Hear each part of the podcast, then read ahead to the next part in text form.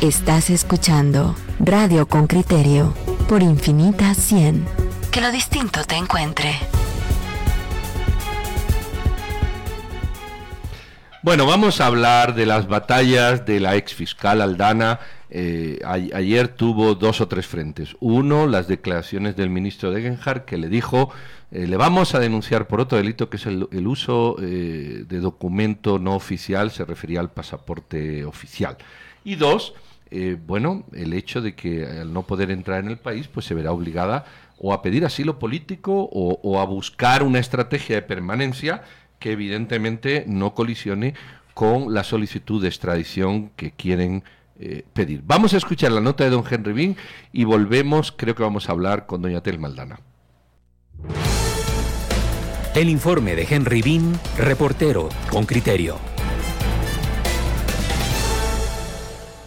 Tel Maldana, la exfiscal general de la Nación, enfrenta una nueva denuncia en su contra por un supuesto uso de pasaporte oficial para viajar a Estados Unidos, donde permanece por considerar que no existen condiciones para regresar a Guatemala. El panorama de Aldana es complicado. La denuncia planteada ayer por las autoridades del Ministerio de Gobernación por el supuesto uso del documento oficial suman 21 demandas en su contra. La exfiscal tiene una orden de captura pendiente por los delitos de peculado por sustracción, falsedad ideológica y casos especiales de defraudación tributaria por una aparente contratación ilegal. Rosman Pérez, abogado de Aldana, cree que la persecución penal de su clienta responde a una venganza de las mafias, lo cual solo orillan a la exfuncionaria a pensar en no retornar al país. Finalmente están sentando un precedente de verdad muy preocupante para el sistema de justicia. El precedente que están sentando es tener al día de hoy dos exfiscales generales que en forma valiente se atrevieron a enfrentar las mafias y el crimen organizado en el país, que como consecuencia de su trabajo tengan que vivir fuera de su país. Solicitó Tel Maldana asilo político en Estados Unidos. Su abogado respondió que no podía negar ni confirmar la información, pero señaló. Entonces el mensaje que se manda para el funcionario y funcionaria pública, particularmente del sistema de justicia, es que si se atreven finalmente a tocar a estas redes económicas, políticas ilícitas, la consecuencia al final de su carrera va a ser sencillamente tener que vivir por seguridad fuera de Guatemala. Sobre el uso del supuesto pasaporte oficial para entrar a los Estados Unidos, el abogado de Aldana dijo que consultaría sobre el tema, pero al cierre de la nota no hubo respuesta. El surgimiento de una petición de búsqueda y captura internacional es parte del plan de venganza, señala el abogado. Mayra Vélez, exsecretaria general del Ministerio Público, también con procesos penales abiertos, dice que la investigación por una plaza fantasma está al margen del derecho. La denuncia eh, que avanzó está basada en prueba ilegal, porque el tiempo que el fiscal Melvin Medina tuvo el caso, que fue del 19 de febrero al 7 de marzo que fue a pedir la audiencia, estaba recusado. Y la ley procesal penal establece claramente que mientras está la reconstrucción no debe realizarse ninguna diligencia. Sin embargo, él hizo no solo la investigación, sino que la usó para pedir una medida de coerción y el juez la aceptó. O sea que los dos están incurriendo en delitos, por lo cual nosotros ya los denunciamos, ¿verdad? Belis recusó al juez décimo Víctor Cruz por una denuncia planteada en su contra en 2017. Sin embargo, la Sala Primera de Apelaciones negó la petición de la exfuncionaria.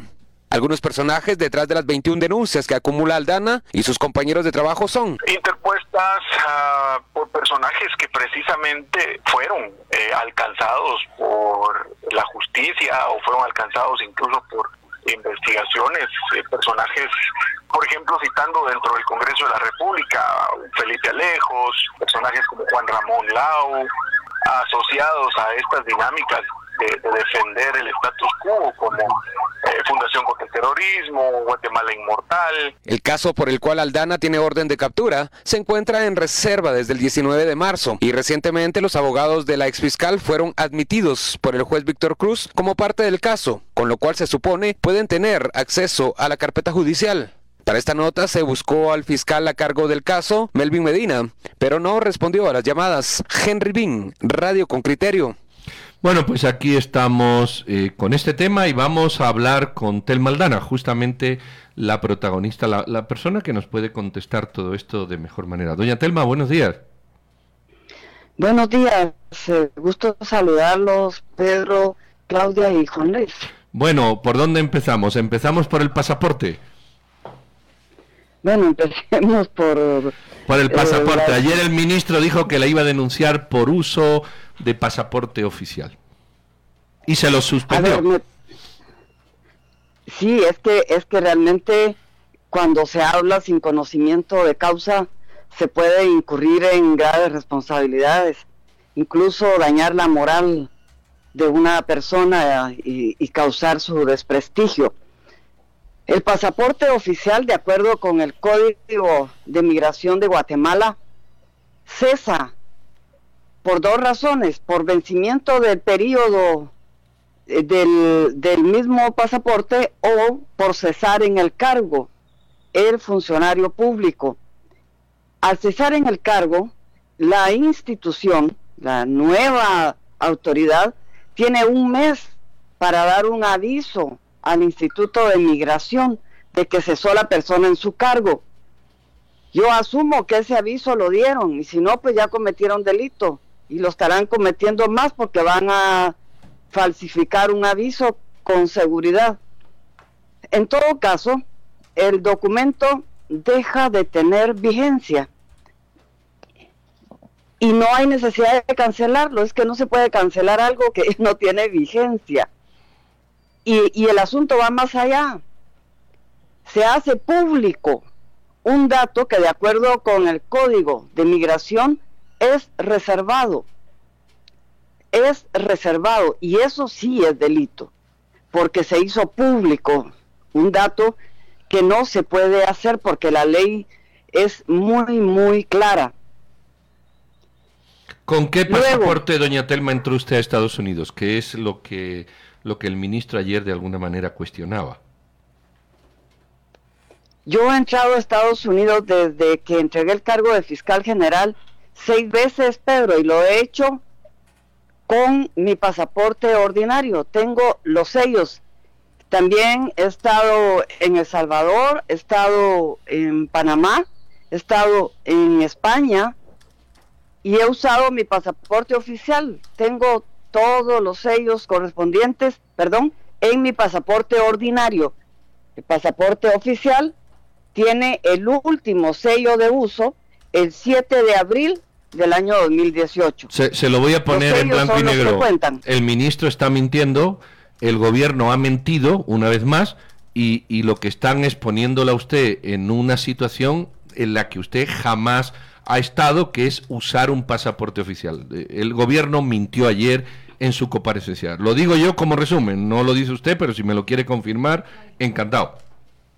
Efectivamente, yo reitero, mi pasaporte ordinario desde el 17 de mayo tiene todos los sellos de ingreso y salidas a los países donde he estado.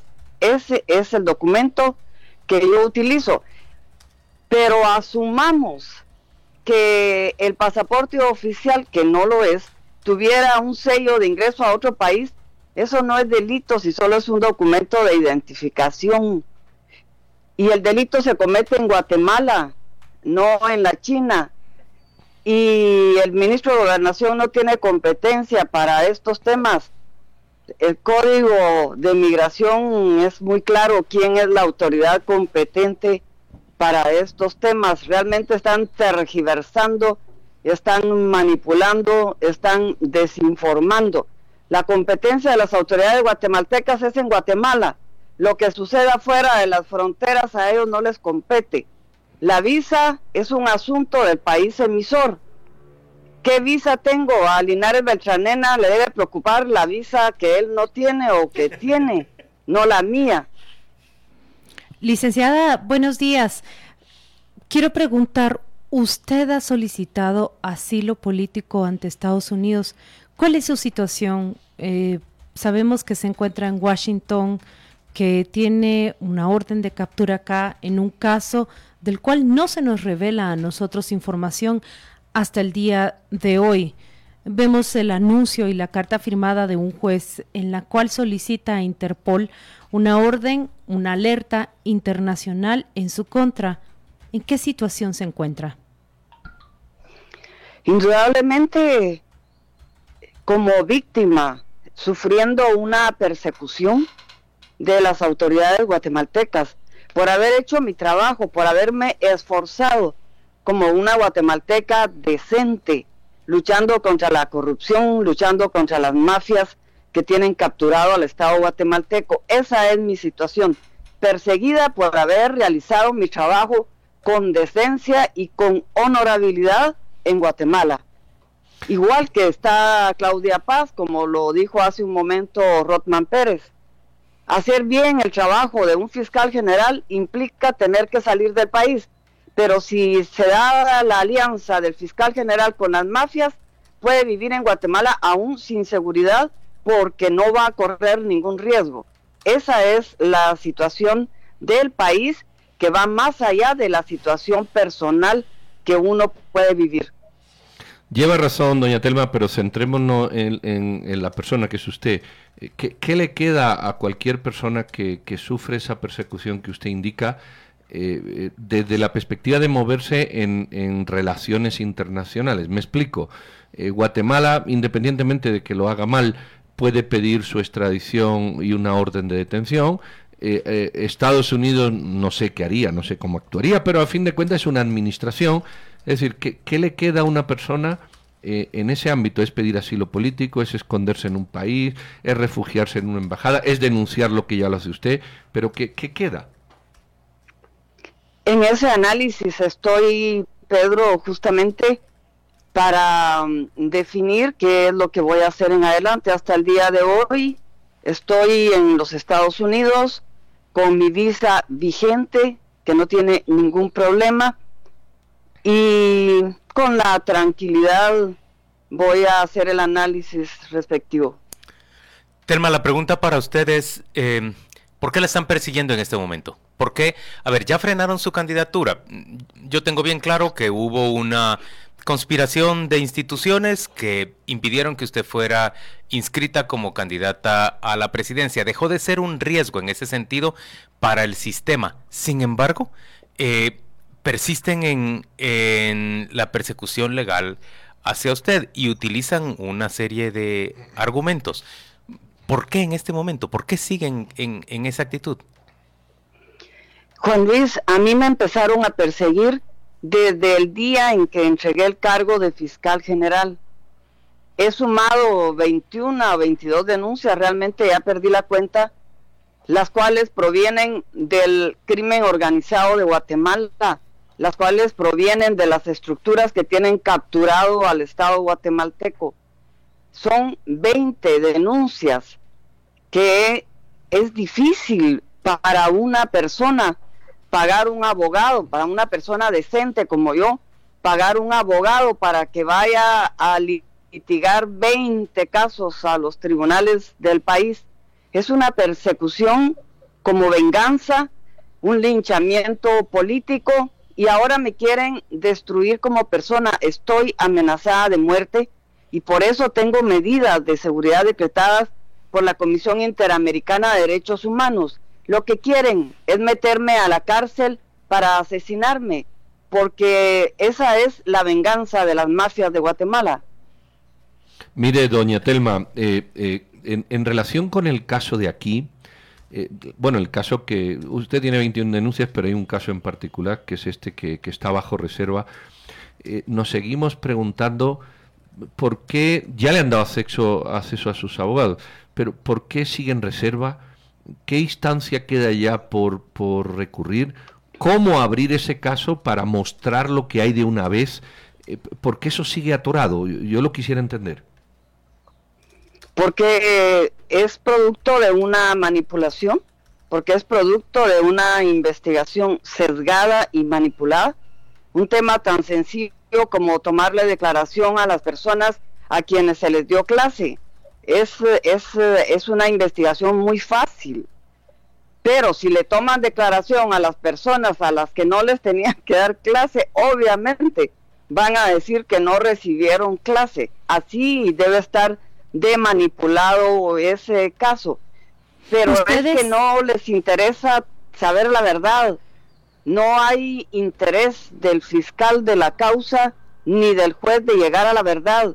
Lo que quieren es llevarme presa a costa de lo que sea, con declaraciones manipuladas, con prueba manipulada, con eh, campañas de desprestigio.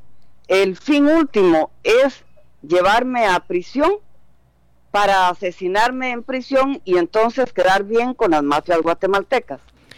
Licenciada, usted ha dicho que son 21 causas eh, que ha perdido la cuenta. Nosotros, eh, justamente ayer, Henry Bean ha ido a contabilizarlas. Son 21, menciona quiénes son los interponentes de las diferentes demandas, entre ellos eh, Guatemala Inmortal, la Fundación contra el Terrorismo, e incluso dos, hay una denuncia, la que ha tomado curso, planteada por candidatos ahora a diputados del Partido Unionista. Nos dice, es muy difícil para una persona como usted pagar un abogado que la defienda de estas 21 querellas o denuncias. ¿Qué va a hacer entonces? Sus abogados están luchando por tener acceso a ese expediente. ¿Cuál es el camino que queda legalmente acá? Sí, afortunadamente hay abogados voluntarios que están apoyando en algunos casos. Eh, yo confío en el trabajo que ellos puedan hacer. Esto, esto lleva tiempo. Yo espero que Guatemala salga de esa captura institucional que tiene y que algún día haya luz de la verdadera justicia en el país para que entonces se revisen todos los casos. Ya me revisaron mis cuentas, ya me revisaron desde que nací eh, todo mi caminar y no encuentran nada y no van a encontrar nada. Por eso es que me están inventando todo lo que pueden. Pero no siempre Guatemala va a estar capturada por las mafias. Yo sé que nos vamos a liberar y espero que sea pronto. Doña Telma, ¿tiene usted esperanzas en el proceso electoral? Es decir, eh, aquí está claro que hay un momento, que es un momento coyuntural, un momento político, hay personas en el gobierno eh, que se están viendo, especialmente el ministro de se, se ve, se ve que, digamos que la tienen en el punto de mira, digámoslo con la corrección en el buen sentido. Es decir, no está dispuesto a que usted dé un paso más, pero esto va a cambiar, va a cambiar eh, en unos meses, habrá un nuevo gobierno y en pocos más este gobierno se habrá ido. ¿Tiene usted esperanza de que todo esto eh, cambie de manera que si no se solucione al menos no, no se den las condiciones actuales? Yo voy a repetir lo que hemos dicho los guatemaltecos desde que yo tengo uso de razón, que ya es largo caminar, Pedro. Le pedimos a Dios que este gobierno que va a empezar en el mes de enero no sea tan nefasto como el que está entregando el cargo. Siempre decimos lo mismo y eso es lo que yo pienso. Quien quede, solo le pido a Dios que no sea de la calidad tan baja en moralidad y en administración de la, del, del, del gobierno, que no sea tan malo como el gobernante que tenemos actualmente y toda, todos sus funcionarios. Eso es lo que nos queda a los guatemaltecos, pedirle a Dios que nos ayude a que no sea tan malo el que sigue, a menos que realmente hagamos un análisis de conciencia y en las urnas demostremos que sabemos que hay un Estado capturado y que estamos en contra de ese Estado capturado. Pero tema, candidatos? ¿qué, opción? Sí, hay, hay, hay, candidatos, pero, pero ¿qué opción real nos ha dejado el, el sistema? Aquí hay un sistema que en realidad le permite, hace unos minutos hablábamos justamente sobre un tribunal electoral que le permite a personas que han sido tránsfugas, lo cual lo prohíbe la ley, o a personas que han pasado por, procesos, han sido condenadas por procesos de trasiego de drogas, les permite volver a ser candidatos. Y en cambio a otros les impone requisitos como por ejemplo en el caso suyo, la ausencia, la, falta de un, de un finiquito que fue revocado por motivos políticos tan obvios como que Felipe Alejo se lo exige en, y Estuardo Galdame se lo exigen al Contralor interino en el propio Congreso de la República y frente a eso el tribunal se hace de, de la vista mm, gorda. Lo que sucede, Juan Luis, es que el sistema está diseñado por las mafias. Las leyes, el sistema político, y, y, el qué hacer en general del gobierno guatemalteco está diseñado por el crimen organizado y está diseñado por quienes han capturado al Estado guatemalteco. y luego ponen a las personas ad hoc en los puestos que necesitan para manipular la institucionalidad. Hay un Estado capturado, un Estado capturado por las redes político-económicas ilícitas que la CICIG dio a conocer en un informe. Está a la vista para que cualquiera pueda leer y darse cuenta en qué consisten estas redes político-económicas ilícitas que tienen hoy día secuestrado al Estado guatemalteco. Licenciada, ¿va a volver a Guatemala? Voy a volver, Claudia, por supuesto que voy a regresar. No le puedo decir exactamente cuándo, pero Guatemala es mi país y voy a regresar. Muy bien, doña Tel Maldana, pues nuestros mejores deseos. Eh, tiene usted aquí muchos comentarios que ahora vamos a, a, leerlos en relación con el apoyo que le da la ciudadanía. Eh, ánimo, sé que eso no sirve mucho cuando uno lo está padeciendo, pero bueno, eh, tampoco, tampoco sabemos decirle más. Así que aquí le esperamos que regrese y ojalá todas estas cosas se solucionen pronto y de la manera correcta. Feliz martes y mucho ánimo. Gracias, un abrazo para los tres. Bueno, eh, pues aquí hay comentarios, eh, de, sobre todo de apoyo a la señora Aldana. Eh, Patti nos dice excelente entrevista. Walter Guillén dice aplaude la valentía de Telma. No está sola, 70% de guatemalteco y sin voz está con, con ella. Hay quien también la, ¿cómo se dice? La rechaza. Ángelo Ramírez dice que es cínica. Eh, Goyo Cortés dice yo apoyo a Telmaldana. Neri Grajeda, en cambio, dice triste que Juan Luis rompa con la objetividad mostrando su afinidad por una persona que ante la ley es prófuga. Eh, luego Rita Cabria dice, tras todo esto también hay un mensaje implícito de las mafias, no se toca a las cúpulas de poder. Héctor Casoy dice, Telma va a ser perseguida mientras viva si todos esos no se van a la cárcel. Eh, otra persona nos dice, aquí las mafias han estado con seguridad de las mismas autoridades del Estado por muchos años. David Muñoz nos dice, eh, señora Telma, mi voto nulo es por y para usted. Bueno, yo, yo, quiero decir aquí una cosa. Miren, los que estamos en esta mesa, al menos la mayoría, nos hemos sentido, no verás por qué, nos hemos sentido perseguidos y denunciados por el señor Valdizón. Yo recuerdo lo que se me dijo en el Ministerio Público por una fiscal. Me dijo, usted tiene suerte, porque ahora las cosas están cambiando. E-, esto me lo dijeron una fiscal en el Ministerio Público. ¿eh? Si esto no fuera así, lo primero que haríamos es que usted con esa denuncia se va al bote se va al bote porque el Ministerio Público o el juez determinan que usted se vaya al bote porque es amigo del señor Valdizón. No, no me estoy inventando nada, estoy revelando una conversación que, me dijeron, ¿eh? O que tuvimos. ¿Era el Ministerio Público bajo la dirección de Telmaldana? No, una fiscal que te estaba hablando y te estaba diciendo que tiene suerte. No, no, era de paz y paz, curiosamente. Era la época de paz y paz, todavía.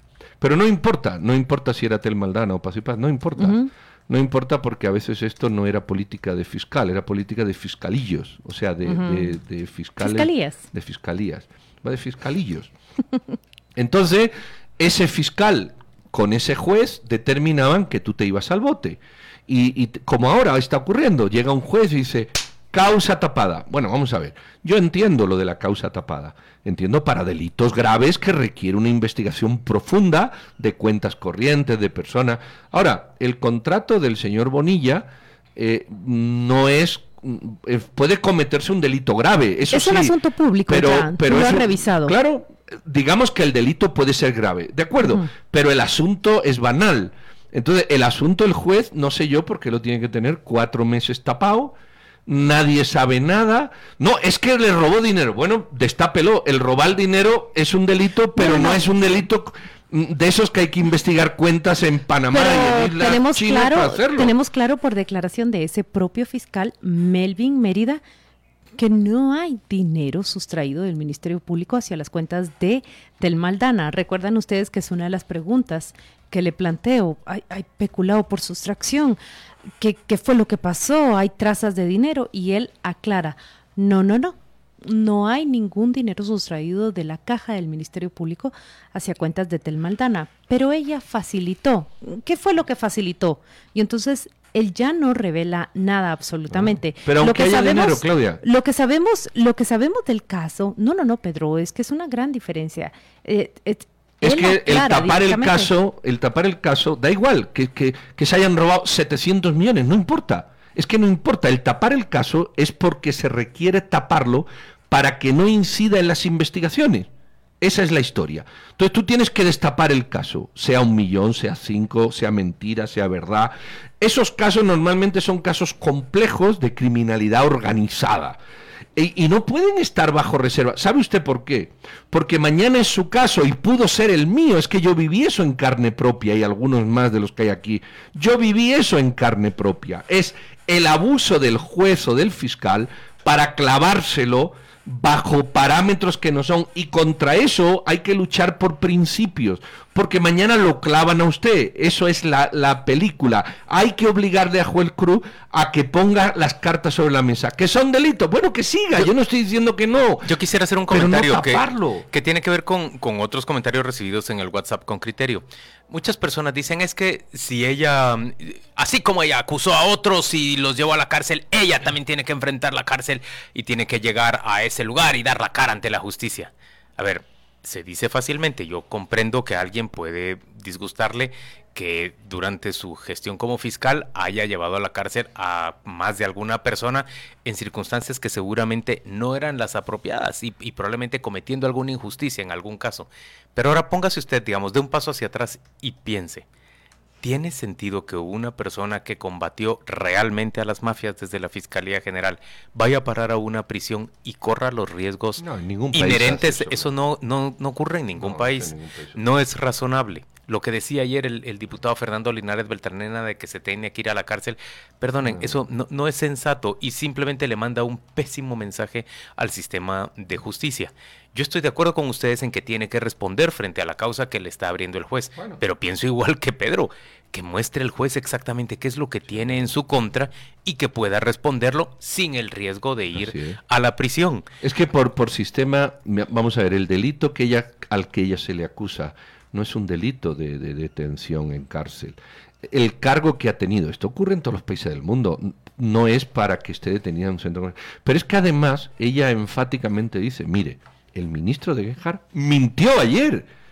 Vamos a ver, si un ministro de gobernación ha mentido en lo que ayer expuso públicamente, bueno, es que ya hay muchos ministros que han mentido y emplean a las madres de sus hijos y todo. si tenemos un gobierno donde hay funcionarios de alto nivel que mienten descaradamente o que actúan en beneficio propio, y esos los hay, no es concebible. Estamos frente a un golpe de Estado técnico que yo vengo denunciando hace mucho tiempo. Pero, pero también es preciso decir lo siguiente, son mentiras continuadas.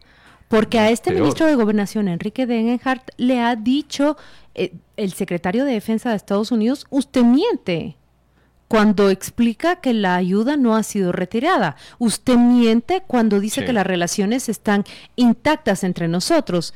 Él no se retracta, el ministro, y ahora miente, le dice la ex fiscal general, cuando dice que yo utilicé mi pasaporte oficial, cuando este perdió vigencia en el momento que yo dejé de ser fiscal general. Entonces, cuando tienes mentiras continuadas, creo que hay que colocar sobre, sobre el polígrafo cualquier afirmación que diga este ministro Enrique Degenhardt. No es común, déjenme decirles, he cubierto el sistema de justicia durante 20 años de carrera que tengo y ningún fiscal general había salido del Ministerio Público como han salido Claudia Paz y Paz, que es un caso muy distinto al de Telma Aldana, a cómo salió Telma Aldana. Adolfo González Rodas, Luego llegó el señor Juan Luis Florido, después de él estuvo el señor Carlos de León Argueta y ellos han permanecido en Guatemala sin eh, tener que lidiar con denuncias que sean producto y fruto del trabajo que elaboraron. Bueno, vamos a darle seguimiento a la denuncia de la señora Aldana y a la del ministro. Según la señora Aldana, lo vamos posiblemente a subir a redes hoy, el ministro de Genjar eh, facilita información falsa a su ciudadanía, que somos nosotros, para justificar una persecución. Y les voy a decir, y terminamos, yo he sufrido esas persecuciones por el señor Valdizón, hoy detenido por el FBI, por el señor Barquín, hoy condenado a cinco años. Y tengo que decir que ninguna persona de ningún país tiene que sufrir ese tipo de persecuciones y hay que condenarlas por principios y valores si usted tiene por principios y valores. ¿Sabe por qué? Porque mañana el perseguido es usted. No hay ningún derecho a perseguir a nadie más allá de mostrar las evidencias y actuar. Y aquí tener un caso tapado del 7 de marzo, señor Víctor Cruz, juez de este país, da vergüenza. Eso da vergüenza. Y dice mucho, y le voy a decir algo más. Está el delito de cohecho y otros por los que usted, junto con quienes ahora eh, no, no apoyan justamente el revelar la situación, puede terminar en prisión. Así estamos, vamos a ver cómo se dan estos hechos en el futuro.